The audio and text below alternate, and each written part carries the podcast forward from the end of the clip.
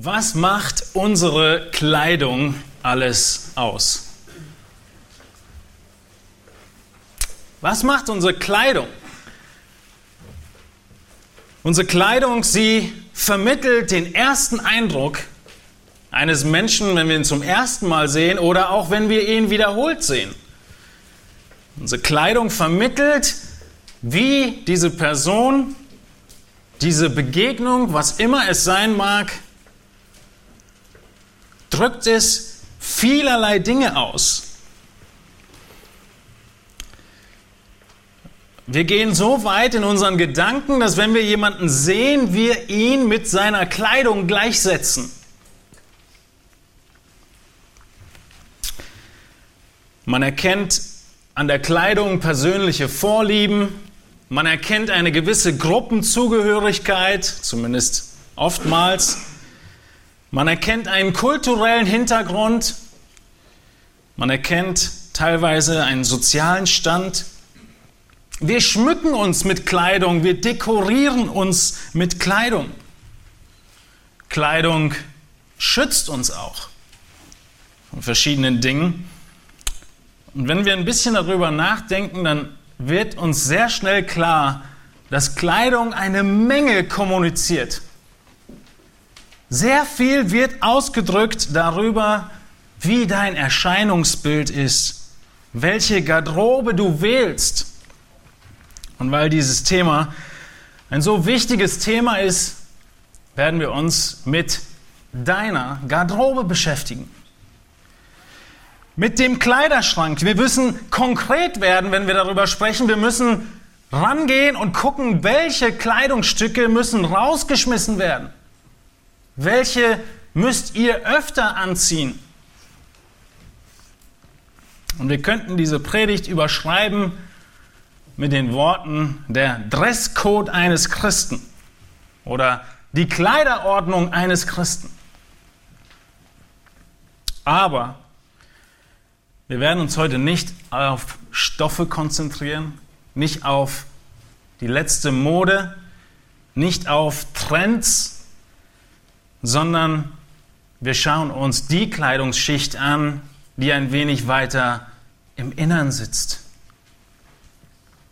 Jetzt seid ihr vielleicht erleichtert. Nein, es ist das Umgekehrte. Es ist nicht erleichternd, sondern es ist noch seriöser, noch ernster. Und ich bin froh, dass wir heute einen Sonntag haben, an dem wir am Ende das Mahl des Herrn feiern werden. An dem wir uns erinnern daran, was Christus für uns getan hat und dass er alle unsere Verfehlungen und Sünden reingewaschen hat. Weil dieses Thema der Kleiderordnung und unseres inneren Zustandes ist ein Thema, was dir an die Nieren gehen wird. Und wir brauchen diese Zusage am Ende, dass Christus uns vergeben hat, uns angenommen hat und uns darin vorwärts bringen möchte, in dieser Kleiderordnung. Es macht viel aus, wie du dich kleidest. Wenn du deine Frau begegnest und sie hat ein Kleid an, dann wirst du ihr die Tür öffnen. Und wenn du sie siehst im Jogginganzug mit Sportschuhen, dann denkst du dir, kann sie auch selbst. Kleidung macht einen Unterschied. Kleidung kommuniziert. Und die Kleiderordnung unseres Charakters finden wir in Kolosser 3. Heute schauen wir uns nur Vers 12 an, in dem es heißt, so zieht nun an als Gottes Auserwählte, Heilige und Geliebte, herzliches Erbarmen, Freundlichkeit, Demut, Sanftmut und Langmut. Kleidung spiegelt etwas wider, wer wir sind. Unsere Natur spiegelt wider, wer wir sind. Und wer sind wir? Wir sind Christen. Wir folgen Jesus Christus nach. Und deshalb muss das, wie wir wahrgenommen werden, widerspiegeln, wer wir sind. Menschen um uns herum müssen sehen anhand unserer Kleidung, unserer inneren Kleidung, dass wir Christen sind. Sie müssen erkennen, wenn sie diese Gemeinde sehen, dass diese Gemeinde Christus widerspiegelt. Und wir haben in den letzten Predigten es noch nicht so genannt, aber schon gesehen, welche Kleidungsstücke wir aus der Garderobe rausschmeißen müssen.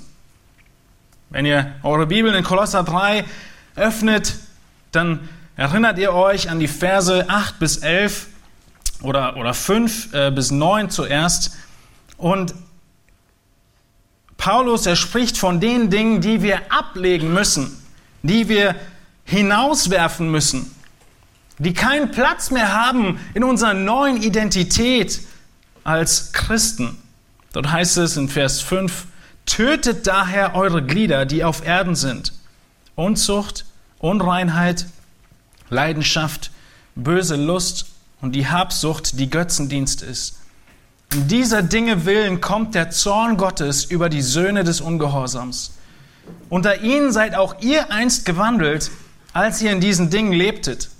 Jetzt aber legt auch ihr das alles ab. Zorn, Wut, Bosheit, Lästerung, hässliche Redensarten aus eurem Mund. Lügt einander nicht an, da ihr ja den alten Menschen ausgezogen habt mit seinen Handlungen. Hier kommt der Grund, wieso wir unsere Garderobe aufräumen, wieso wir diese Dinge ablegen, da ihr den alten Menschen ausgezogen habt mit seinen Handlungen. Vers 10 und den neuen angezogen habt, der erneuert wird zur Erkenntnis nach dem Ebenbild dessen, der ihn geschaffen hat. Erinnert euch an den Grund dieses Wechsels. Der Grund war und die Ursache, dass Gott uns wiedergeboren hat, dass er uns neues Leben gegeben hat, dass wir diesen alten Menschen, den ganzen Menschen, nicht nur die Kleidung, nicht nur das Äußere, sondern den ganzen Menschen abgelegt haben und den neuen angezogen haben. Und dann heißt es in Vers 10, den neuen angezogen, eine Tatsache, aber dann heißt es im zweiten Teil von Vers 10, der erneuert wird zur Erkenntnis nach dem Ebenbild dessen, der ihn geschaffen hat. Ein für alle Mal gerettet, wiedergeboren, eine neue Natur, ein neuer Mensch, und dennoch gibt es diesen Prozess der Erneuerung.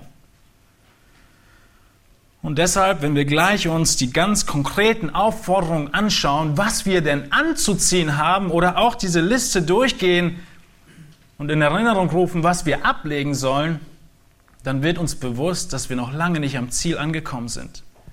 Weil es ein Prozess ist. Aber es gibt ein großes Aber. Es muss ein Prozess sein.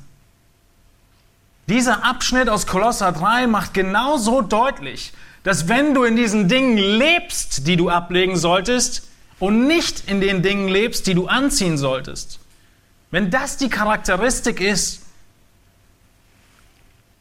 dann bist du nicht wiedergeboren. Es ist nicht nur eine Frage des darin Wachsens, es ist eine Frage der Natur. Entweder du bist Sohn deines Vaters und ihm ähnlich, oder du bist Sohn eines anderen und ihm ähnlich. Und so ist dieser Text auch eine Offenbarung unserer Natur. Und unsere Natur, sie ist neu geworden. In der Wiedergeburt hat Gott uns Fähigkeiten und Eigenschaften gegeben, die wir vorher nicht hatten. Der ganze Mensch ist neu geworden. Und dann heißt es in Vers 12, ich möchte bis Vers 17 lesen, auch wenn wir heute nur Vers 12 uns anschauen. In Kolosser 3. So zieht nun an als Gottes Auserwählte, Heilige und Geliebte, herzliches Erbarmen, Freundlichkeit, Demut, Sanftmut, Langmut. Ertragt einander und vergebt einander Wenn einer gegen den anderen zu klagen hat, gleich wie Christus euch vergeben hat, so auch ihr. Über dies alles aber zieht die Liebe an, die das Band der Vollkommenheit ist. Und der Friede Gottes regiere in euren Herzen. Zu diesem seid ihr ja auch berufen in einem Leib. Und seid dankbar. Lasst das Wort des Christus reichlich in euch wohnen, in aller Weisheit, lehrt und ermahnt einander und singt mit Psalmen und Lobgesängen und geistlichen Liedern dem Herrn lieblich in eurem Herzen. Und was immer ihr tut in Wort oder Werk, das tut alles im Namen des Herrn Jesus und dankt Gott dem Vater durch ihn.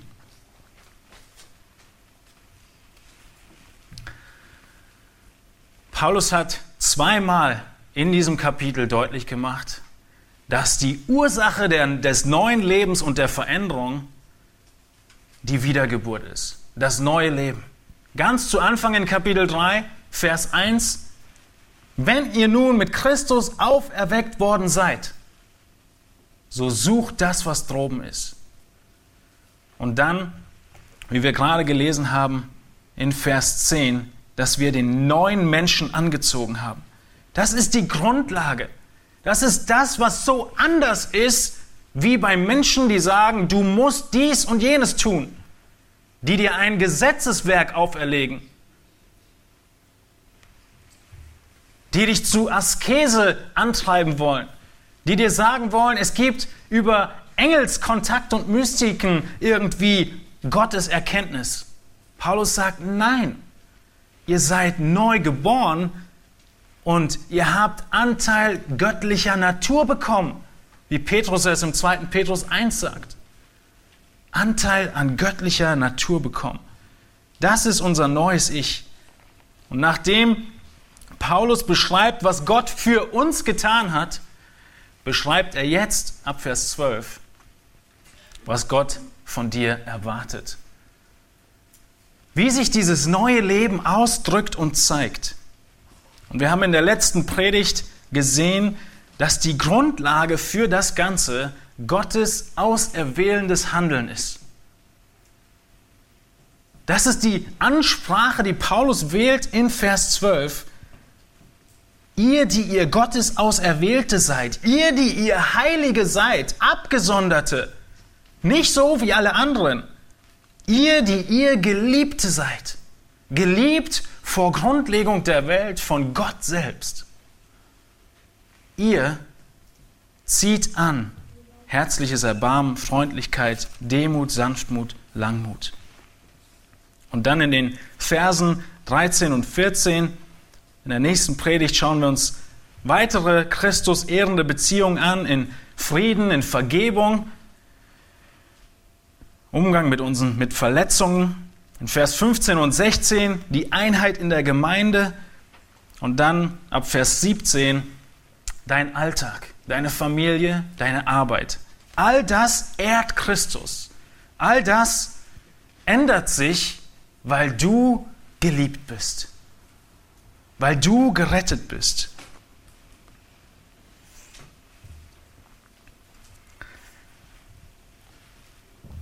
Wenn wir hier diese fünf Aufforderungen, die wir uns heute angucken möchten, anschauen und nochmal zurückgehen zu Vers 5, dann sehen wir, dass Paulus zuerst zweimal fünf Dinge genannt hat, die wir ablegen sollen.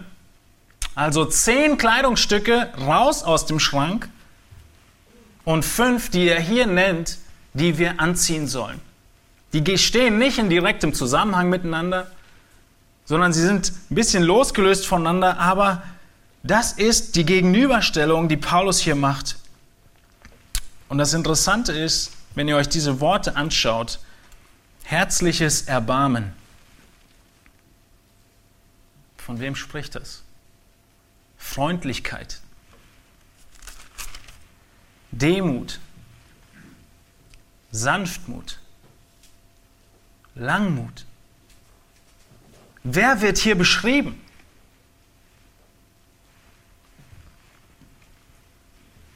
Das ist eine Beschreibung, die normalerweise nur auf Gott selbst zutrifft. Gottes Charakter wird hier beschrieben. All diese Eigenschaften sind Eigenschaften, die Gott zugeschrieben werden. Er ist barmherzig, sanftmütig, langmütig, demütig. Und Christus, er ist all das, was wir hier beschrieben sehen. Die Früchte des Geistes in Galater 5 sind ähnlich. Und weil es Gott ist, der hier beschrieben wird, deshalb sagt Paulus in Römer 13, er nennt nicht die ganze Liste, was wir anziehen sollen, sondern er sagt einfach, zieht Christus an. Kurz gefasst. Zieht Christus an. Seid so wie er, euer Retter. Und wenn wir uns überlegen, wie ein erwachsenes Kind seinen Eltern manchmal ähneln kann, dann ähnelt es den Eltern noch mehr und wird unverwechselbar, wenn es auch noch dessen Kleider anzieht.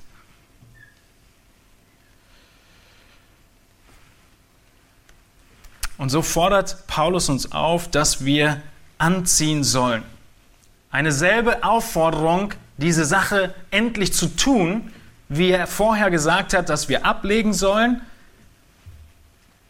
so sagt er, dass wir jetzt und, und, und töten sollen. So sagt er, dass wir jetzt anziehen sollen. Ein sehr bestimmter Vorsatz, den du dir nimmst. Ein Ziel, das du dir setzt. Lass uns diese fünf Aufforderungen anschauen, was sie beinhalten und was sie bedeuten. Weil diese fünf Worte, so einfach wir sie lesen können und so schnell dieser Predigtext gelesen ist, so unverständlich ist er dennoch. Wir verstehen überhaupt nicht, was es wirklich auf sich hat damit. Und so schauen wir uns zuerst an, dass wir herzliches Erbarmen anziehen sollen. Und um das ein bisschen besser in Erinnerung zu behalten, habe ich es immer gegenübergestellt mit Dingen, die direkt dagegen stehen. Nämlich Ignoranz ist das Gegenteil von herzlichem Erbarmen. Zieh herzliches Erbarmen an, leg Ignoranz ab. Wenn Paulus hier von herzlichen Erbarmen spricht, dann meint er eigentlich ein Erbarmen der Innereien. Hört sich komisch an. Er benutzt ein Bild, er benutzt ein Wort, was eigentlich für verschiedenste innere Organe benutzt wird. Wortwörtlich verstanden. Im Neuen Testament ist dieser Ausdruck sehr, sehr häufig symbolisch gebraucht, um dein ganzes Inneres zu beschreiben. Das, wie du bist. Deine gesamten Emotionen, all deine Sympathien, dein Mitgefühl, dein Mitleid. All das beschreibt er hier. Dein ganzes Sein, dein ganzes Herz soll voll Erbarmen sein. Er sagt nicht nur, zieht Erbarmen an. Er sagt, zieht herzliches Erbarmen an. Es muss in euch drin sein und heraussprudeln, dass ihr erbarmungsvoll seid. Ein Ausdruck von tiefer Freude. Das heißt in Philemon 12, Titus Herz, das ist das Wort für Innereien, Titus Herz ist euch besonders zugetan, wenn er an euer allen Gehorsam denkt. Es spricht von deinem ganzen Sein. Wie sollen wir sein? Voll Erbarmen. Wie ich sagte, sind das Eigenschaften, die sich auf Gott beziehen. Was bedeutet Erbarmen? In 2. Korinther 1.3 sagt Paulus, gepriesen sei der Gott und Vater unseres Herrn Jesus Christus, der Vater der Erbarmungen. Oder in der Schlachter, der Vater der Barmherzigkeit und Gott allen Trostes. Gott selbst ist Vater der Erbarmung, Vater der Barmherzigkeit. in Römer 12, 1, wo Paulus übergeht zu den großen Aufforderungen nach den ersten elf Kapiteln im Römerbrief, schreibt er, ich ermahne euch nun, Brüder, durch die Erbarmungen Gottes oder angesichts der Barmherzigkeit Gottes, eure Leiber darzustellen als ein lebendiges, heiliges, Gott wohlgefälliges Opfer. Was ist Erbarmen? Was ist Barmherzigkeit? Wie habt ihr Erbarmen empfangen und erfahren? Wo ist euch Barmherzigkeit zuteil geworden, sodass ihr verstehen könnt und einordnen könnt, was Paulus hier meint, wenn er sagt, du sollst mit deinem ganzen Sein herzliches Erbarmen anziehen. Gott, er ist voll Mitleid und Erbarmen, schreibt Jakobus in Kapitel 5, Vers 11. Ein Beispiel des Barmherzigen ist wer? Christus. Ist immer ein Beispiel. Aber in welchem Zusammenhang kennen wir den barmherzigen Christus? Den barmherzigen Samariter? Schon gehört von ihm? Versucht euch zu erinnern an die Geschichte und an, das, an die Begebenheit dieses Samariters.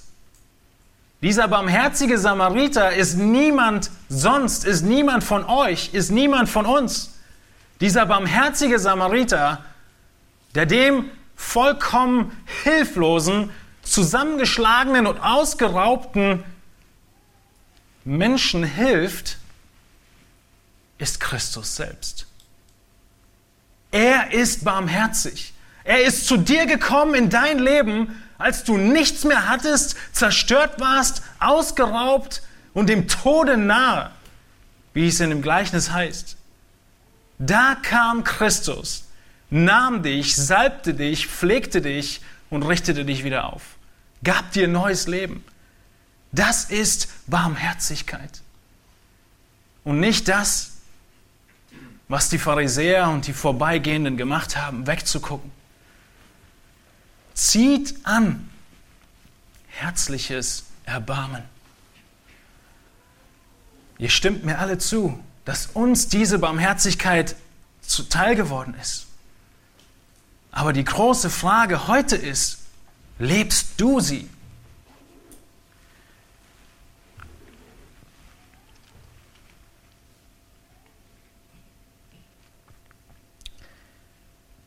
Paulus hat geschrieben in den Versen in, in, in, Kapitel 2, Vers 13, Gott hat euch, die ihr tot wart, in den Übertretungen, in dem unbeschnittenen Zustand eures Fleisches, mit ihm lebendig gemacht, indem er euch alle Übertretungen vergab. Und er hat die gegen uns gerichtete Schuldschrift ausgelöscht, die durch Satzung uns entgegenstand und hat sie aus dem Weg geschafft, indem er sie ans Kreuz heftete. Gott hat sie selbst bezahlt. Deine Schuldschrift. Was für ein herrlicher Gott. Was für ein großer Retter. Und diesen Gott, diesen barmherzigen Gott, Jesus Christus, unseren Retter, beten wir an und loben wir. Und gleichzeitig werden wir aufgerufen, genau so zu sein. Und uns wird sehr bewusst, wenn wir ein bisschen über diese Eigenschaft allein schon, die erste nur, nachdenken, wie weit entfernt wir sind von echter Barmherzigkeit. Christus, er war freundlich zu dir, er war barmherzig zu dir, wo du sein Feind warst, wo du vollkommen hilflos und kraftlos warst und auch heute wo du sein Kind bist, brauchst du seine Barmherzigkeit Tag für Tag. Jeden Tag handelt Gott nicht nach dir, nach deinen, nach dem, was du äh, dir erarbeitet hast oder verdient hättest, sondern jeden Tag ist es seine Barmherzigkeit. Und die Frage ist, gleichst du ihm? Hast du ein inneres Anliegen, ein Brennen im Herzen für Barmherzigkeit deinen Geschwistern gegenüber, in der Gemeinde. Ganz konkret zu werden, ist Barmherzigkeit unter anderem ein Gegenteil von Schadenfreude. Schadenfreude hatten vielleicht die, die dran vorbeigegangen sind an dem Verletzten aus dem barmherzigen Samariter. Schadenfreude, Worte wie ist nicht meine Sache, Worte wie Pech gehabt, das ist das Gegenteil. Und selbst wenn wir sie nicht so oft aussprechen, sind das nicht unsere Gedanken? Wenn wir Menschen in Not sehen, wenn wir Geschwister in Not sehen,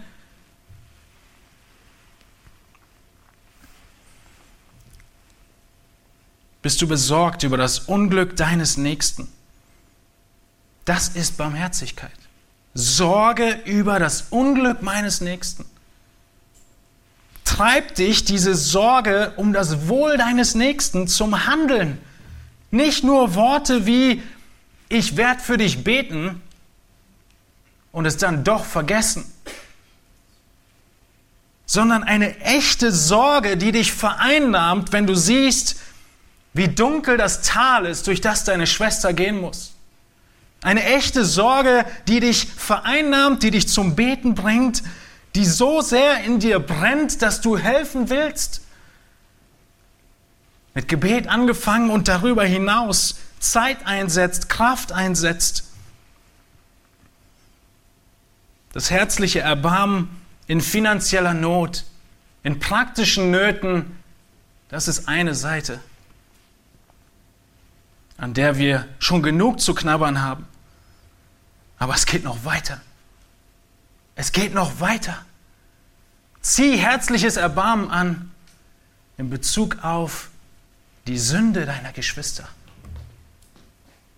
Nicht nur auf die physischen Nöte, auf die geistlichen Nöte.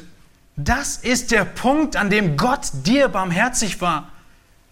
In Punkten, die niemand anders sieht seine Barmherzigkeit in der Vergebung deiner Sünden. Barmherzigkeit,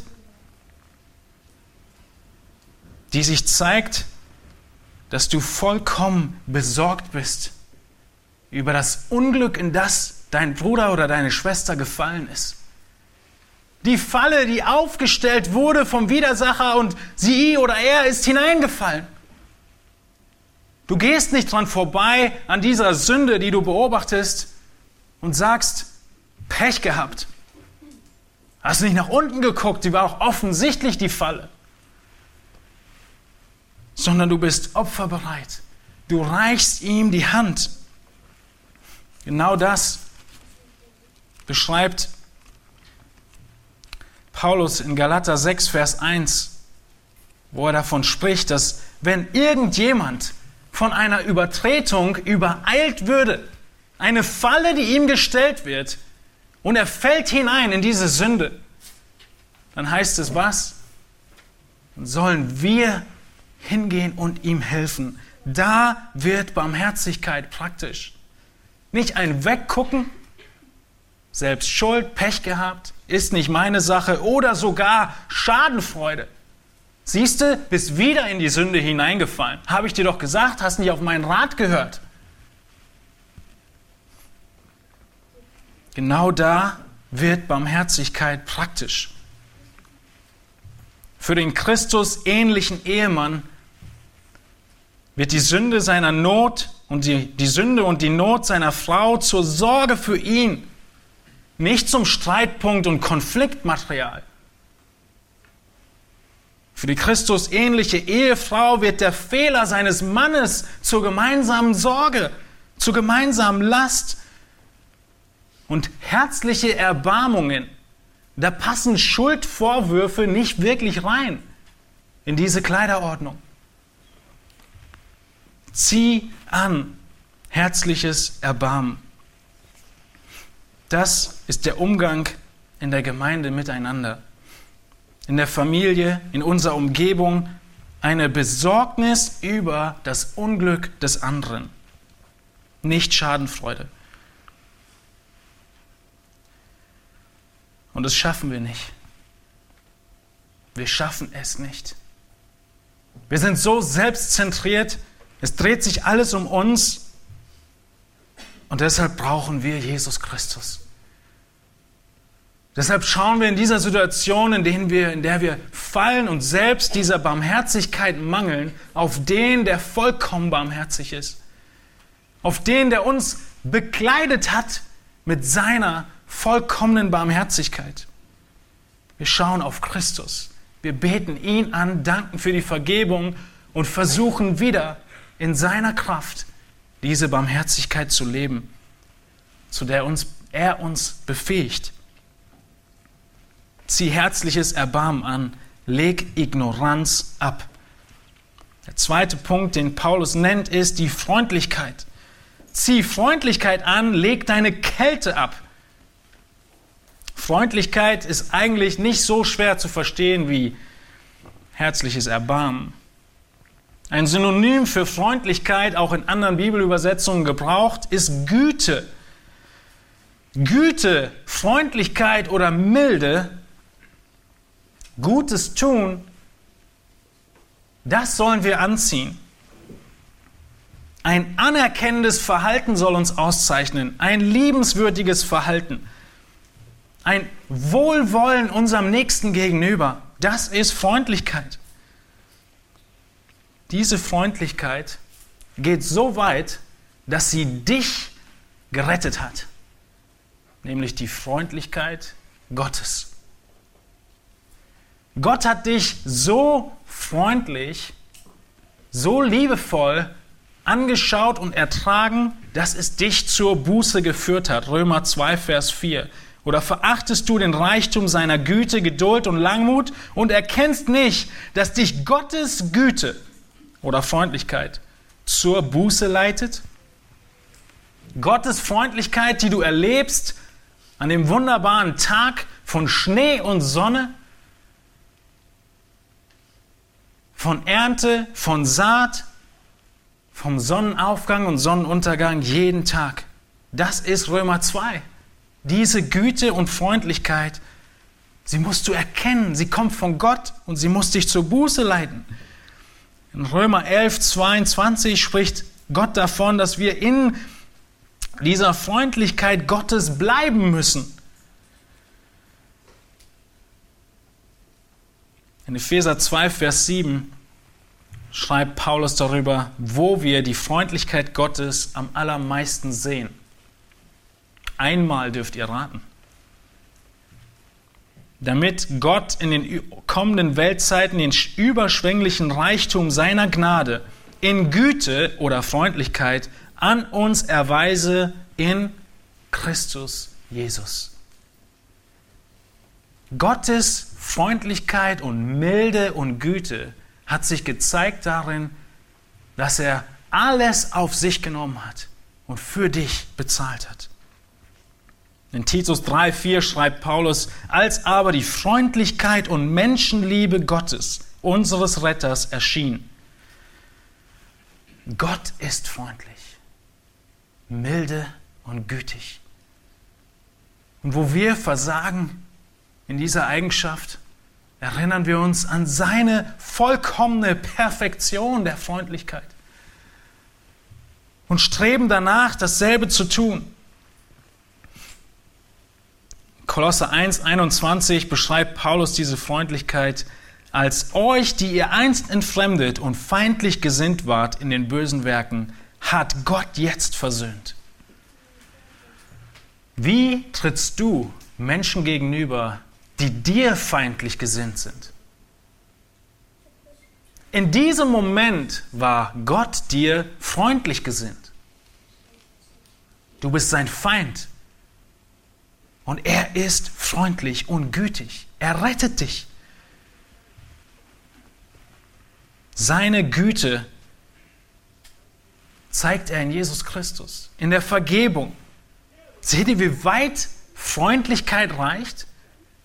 Wie viel mehr es ist als einfach nur das dauerhafte Lächeln, das jede Kassiererin eingeübt hat? Freundlichkeit ist was anderes.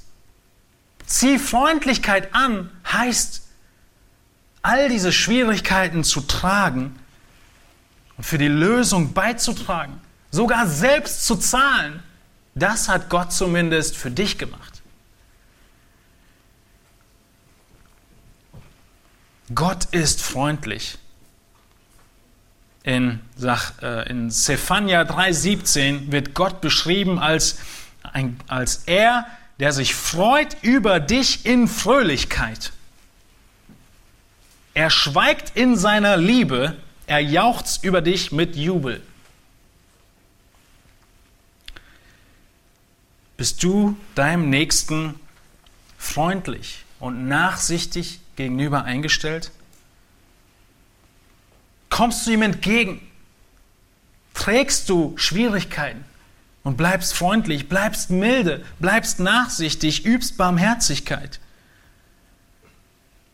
Diese Person, die freundlich ist, sie ist genauso um das Wohl seines Nachbarn, seines Nächsten bekümmert, wie um das eigene.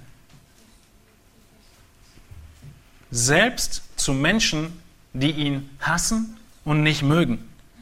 Das ist Freundlichkeit. Wenn wir uns erinnern, was Paulus beschrieben hat, was wir ablegen sollen, dann waren wir einst zornig, wütend, boshaft, lästernd und jetzt sollen wir sein und sind wir voll herzlichem Erbarmen, voll Freundlichkeit und Güte. Was für ein Unterschied. Zieh Freundlichkeit an, leg Kälte ab. Als nächstes sehen wir, wie Paulus die Demut anspricht. Zieh Demut an und leg deine Arroganz ab. Demut, Demut ist das Gegenteil von Selbstliebe. Demut ist das Gegenteil von Einbildung von Selbstgefälligkeit, von Selbstverliebtheit. Ein Mensch, der demütig ist, dreht sich nicht mehr um seinen eigenen Bauchnabel. Das ist Demut. Demut war schon immer und ist es heute noch ein Wort, das nicht eine Eigenschaft, die nicht erstrebenswert ist. Demut ist ein Niedrigsein, wortwörtlich, niedriger sein. Und zur damaligen Zeit von Jesus und den Aposteln war es nicht erstrebenswert. Es war immer eine negative Bezeichnung, niedriger zu sein, demütig zu sein. Und es hat Christus selbst gebraucht, Paulus und die Apostel, um aus diesem Wort Demut nicht ein negatives, sondern ein zu erstrebende Tugend zu machen. Demut ist das, was Christus gekennzeichnet hat. Demut bringt dich zu Gott. Christus selbst ist demütig. Demut ist das, was du brauchst, um den anderen höher zu achten als dich selbst. Philippa 2, 3 sondern in Demut achte einer den anderen höher als sich selbst. Demut ist das, was Christus gezeigt hat, als er sich entschieden hat, alle Rechte und Reichtümer des Himmels aufzugeben und Mensch zu werden all seine Rechte aufgegeben hat und Mensch wurde, sich erniedrigte bis zum Tod am Kreuz, Philippa 2,8. Demut beinhaltet Erniedrigung. Das hat Gott für dich getan. Christus ist wirklich demütig. Zieh du Demut an. Demut ist das Gegenteil von Hochmut, Gott widersteht den Hochmütigen, den Demütigen, aber gibt er Gnade. 1. Petrus 5. Paulus, er hatte das Recht, bezahlt zu werden für seine Reise und Evangelisation und dieses Recht nimmt er nicht in Anspruch in einigen Fällen, so in 2. Korinther 11, sondern sagt, ich habe mich selbst erniedrigt. Ich war demütig. Ich habe dieses Recht in dem Zusammenhang der Bezahlung nicht angenommen. Das ist Demut.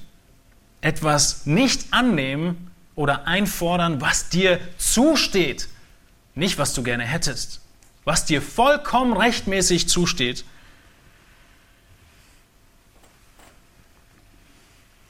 Interessant ist, dass es diese Demut auch falsch gibt. Es gibt falsche Demut. In Kolosser 2, 18 schreibt Paulus von Menschen, die dich um den Kampfpreis bringen, indem er sich in Demut und Verehrung von Engeln gefällt.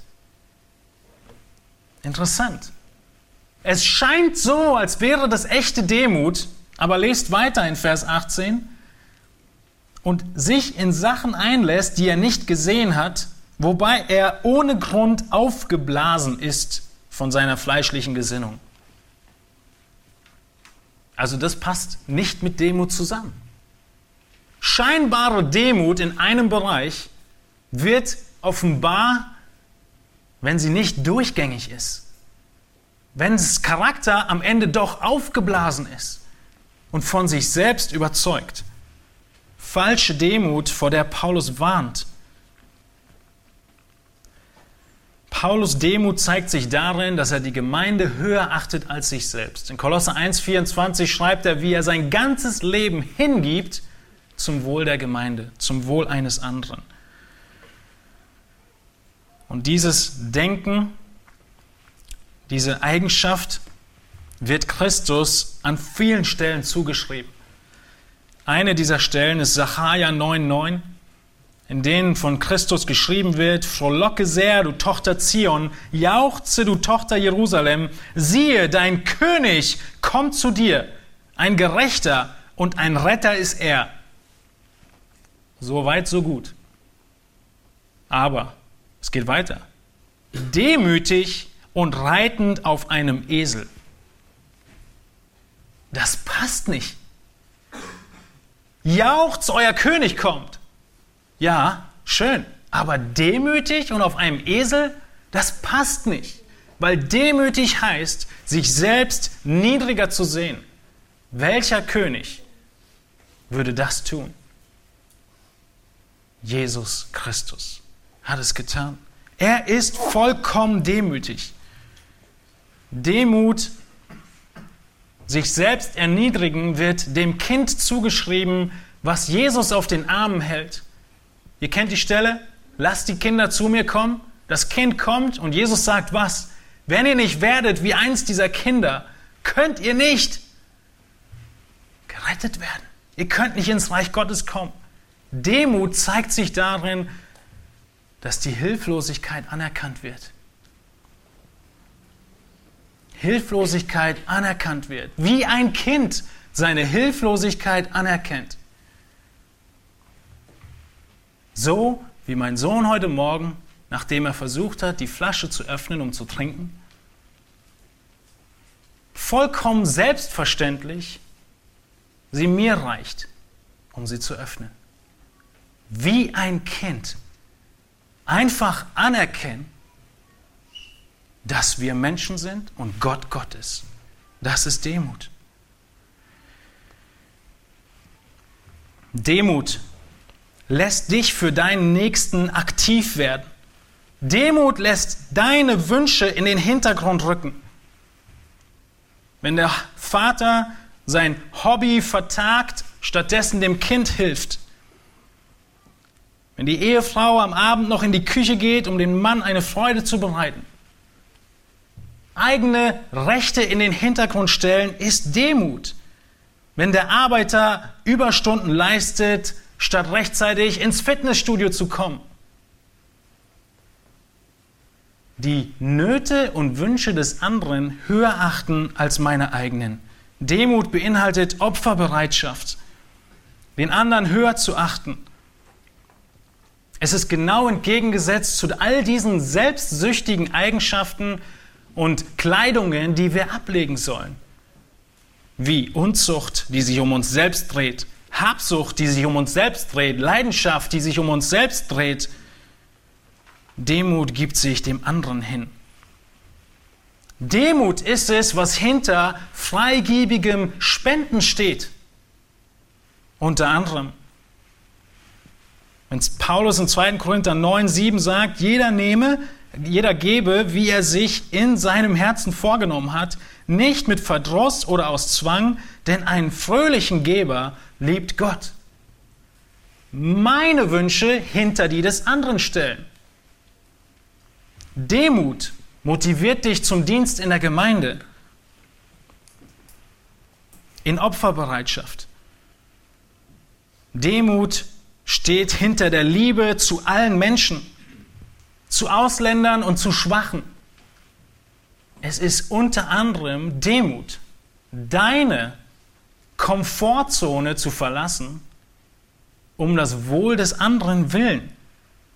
In Kolosser 3,11 heißt es, da ist weder Grieche noch Jude, Beschneidung noch Unbeschnittenheit, Barbar, Güte, Sklave, Freier, sondern Christus alles und in allem.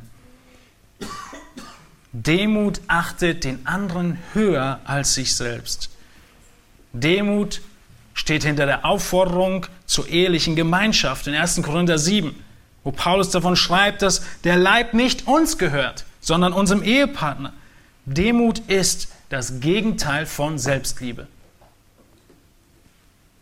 Und all diese Beispiele sind nur einige Beispiele, die übrigens aus Kolosser 3 kommen, einige Beispiele, um zu zeigen, wie Demut aussieht. Und es ist nicht so, dass du sagen würdest und da sitzt, ja, ich glaube an Jesus, aber das kann ich nicht. Falsch. Falsche Aussage. Denn Christus selbst hat dir diese Fähigkeit gegeben, als er dich zum Neuen geboren hat. Und wenn du sagst, ich kann es nicht, dann sagst du damit, ich bin nicht gerettet.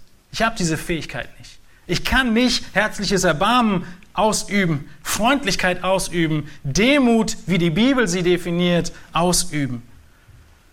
Es ist Gottes Kraft, die uns befähigt, das zu tun.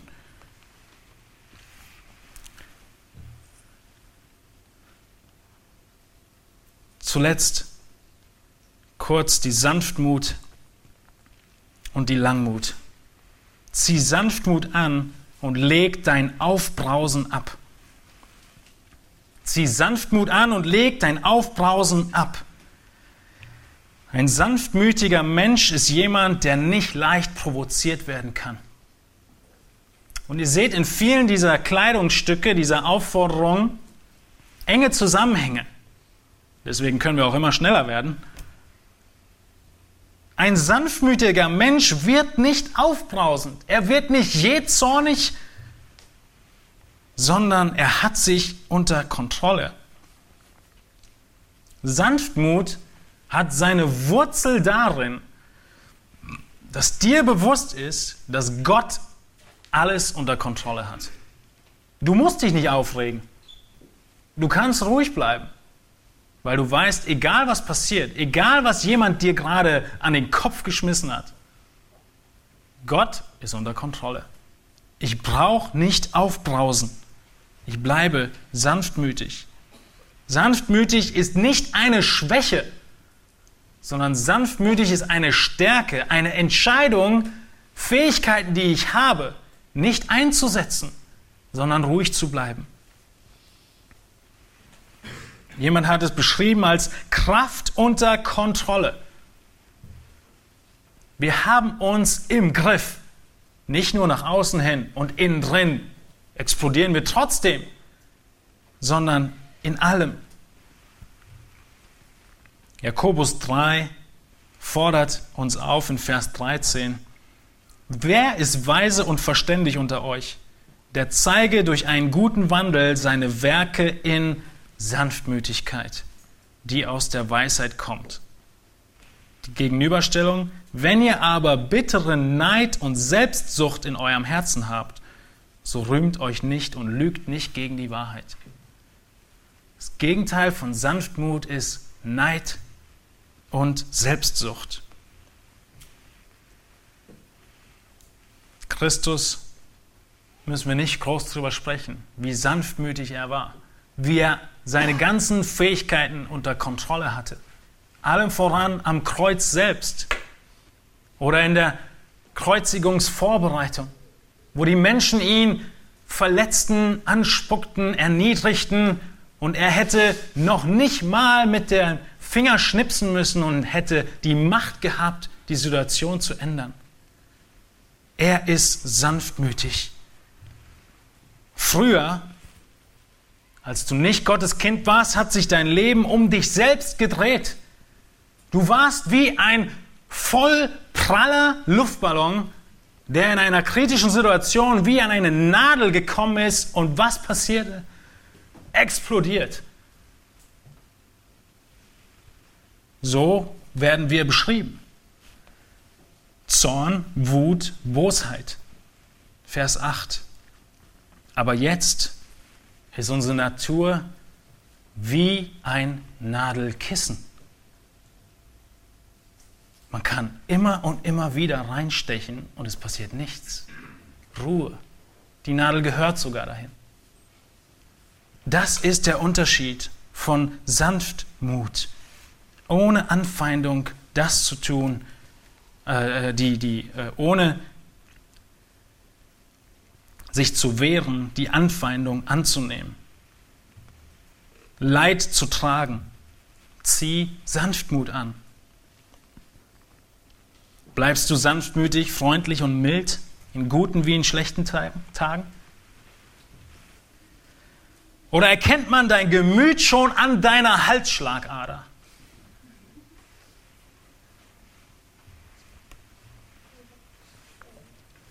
Sanftmut zeigt sich wiederum auch nicht nur im Alltag, sondern im Umgang mit Sünde. In Galater 6.1, den ich vorhin schon frei zitiert habe, heißt es, so helft ihr, wenn jemand in Sünde gefallen ist, die ihr geistlich seid, einem solchen im Geist der Sanftmut wieder zurecht.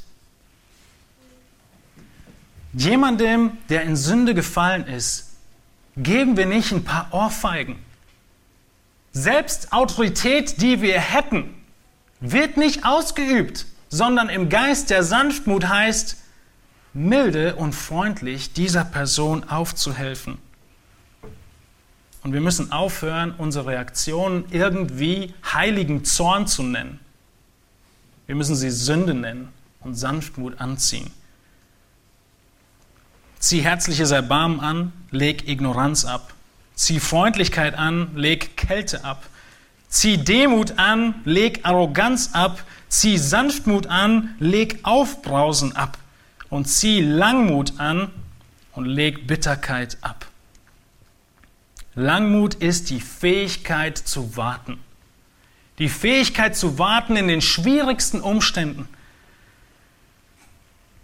Geduld und Langmut. Langmut spricht im Speziellen im Vergleich zu Ausharren, spricht Langmut von dem Ertragen von schwierigen Menschen. Ausharren spricht vom Ertragen von schwierigen Situationen, primär.